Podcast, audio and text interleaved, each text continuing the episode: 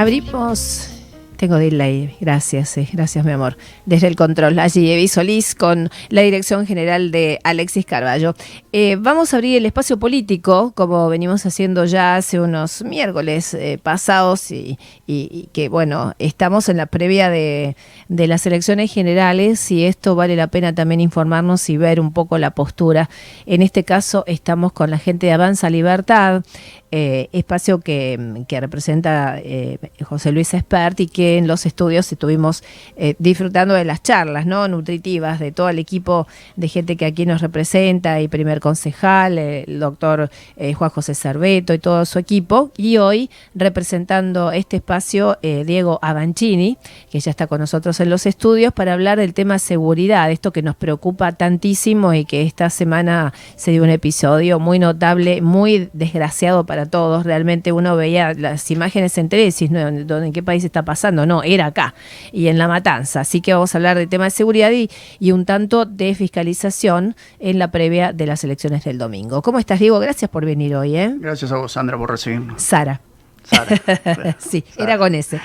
Eh, bueno, eh, ¿Cómo es la visión de ustedes en este caso? No me imagino que habrán quedado atónitos también como muchos de nosotros al ver lo que estaba sucediendo.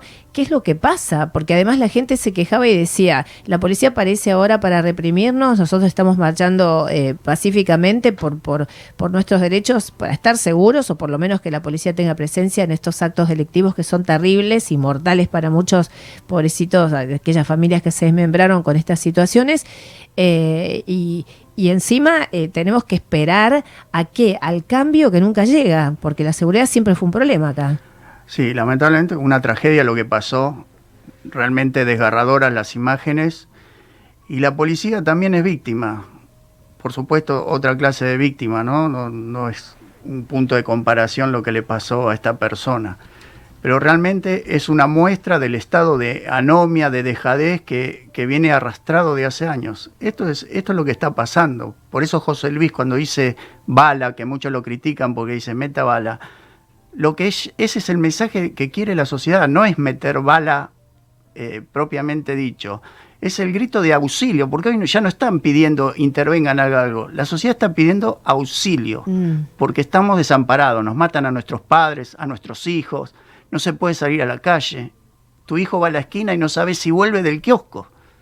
Ese es el grito. Cuando uno dice bala, están diciendo, muchachos, háganse cargo, porque el primer responsable es la política. Son los políticos que en todos estos años, todos los gobiernos, no han sabido ponerse de acuerdo, no han sabido estructurar un plan integral de seguridad que responda a una política de Estado. Pues sin política de Estado, los planes de seguridad de gobierno duran lo que dura un gobierno.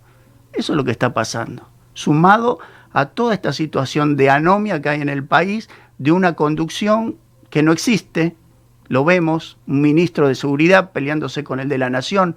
Mm. Cosa única. un ministro de la nación de seguridad que amenaza a un periodista.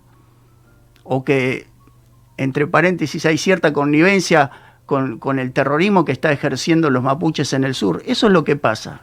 Entonces cuando José Luis dice bala, está diciendo esto, muchachos, hagamos algo.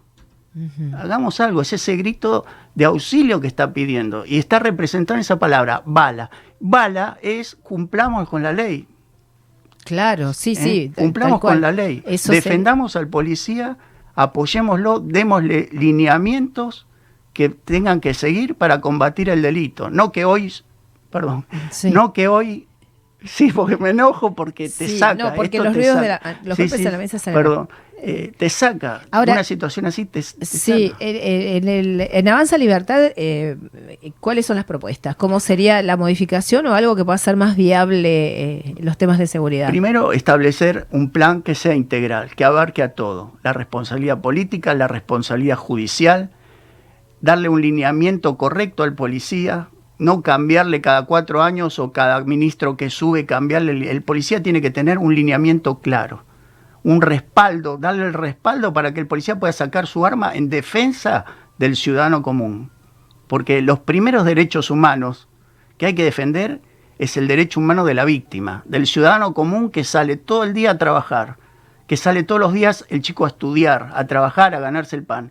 Esos son los primeros derechos humanos que hay que defender Y acá se defiende primero al asesino, se defiende primero al delincuente. Entonces hay que hacer un plan integral que, que integre a todos, policía, políticos, justicia y a la sociedad es la única forma. Nunca más se habló de, bajar la edad de imputabilidad, ¿no? Eso eh, quedó en la nada y me parece que hay tantos chicos peligrosos a los 16 años que están haciendo un desastre y entran por una puerta, obviamente salen por la otra a buscar la madre y dice, bueno, dale, vamos, que ya te preparé la cena. y José, José, Luis lo ha planteado, bajar la edad de, imputabilidad.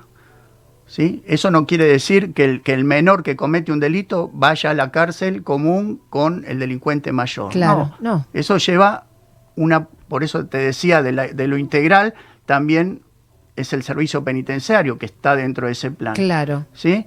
Entonces, delito mayor, delito de mayor, pena de mayor, pero cumpliendo como corresponde en el área ¿sí? Para recuperar a ese chico. Aparte, claro, eso justamente me tomo de tus últimas palabras, porque yo me quedé pensando, digo, si a lo mejor eh, está delinquiendo a esa edad y está a tiempo de ser recuperado, que en general no sé cuántos se pueden llegar a recuperar y cuántos no, pero por lo menos apostar por ese ser humano que está agarrando por un camino equivocado y a lo mejor cuanto antes lo agarren mejor. Exactamente. O sea, no le están y poder recuperarlo, porque si un chico de 14 años mata a alguien y vos le decís, no vas preso, anda a tu casa con tu mamá porque sos inimputable. ¿Qué podemos esperar cuando tenga 18? Además, no le están haciendo un favor eh, de soltarlo. Primero, para la sociedad es un atentado, es un peligro latente, pero además para él, porque no tiene forma de recuperarse si está haciendo siempre lo mismo. Exactamente. No sé si te acordás, hace un, bastantes años, hubo un caso muy resonante en Inglaterra que dos chicos de 11, 12 años mataron a, a un amiguito. Sí. Lo juzgaron los condenaron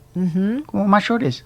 Obviamente cumplirán con el régimen penal juvenil, pero fueron juzgados, no le dijeron váyanse a su casa y lo aplaudieron. Claro, pero eh, por eso, no, pero eso creo que es sentido común. Eh, Diego, me parece que no hay que ser un filósofo o un estudioso o un erudito en estos temas para darse cuenta que es eh, que los chicos tienen eh, que, hay que encauzarlos y si tienen familias que son medio un desastre y que los debandan o que se drogan o que toman y por supuesto no tienen recupero. A lo mejor en una correccional están un poco más contenidos y de pronto hay algunas cosas que ya tocando fondo en ese en ese sitio ya no van a volver a hacer es muy probable que así sea. O sea que me parece que hasta hay que pensar a nivel sociedad, no solamente por el tema de inseguridad, ¿no? En ellos. No, en, en todo aspecto, en todo aspecto. La educación, la formación es fundamental en, todos los aspectos.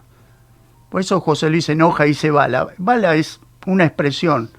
Está lo que quiere el ciudadano. El ciudadano quiere salir y vivir en paz. Vos tenés que salir a tu casa seguro, no pensando en que tu hijo fue al kiosco a la esquina y no sabe si vuelve. Mm. Eso es lo que quiere el ciudadano.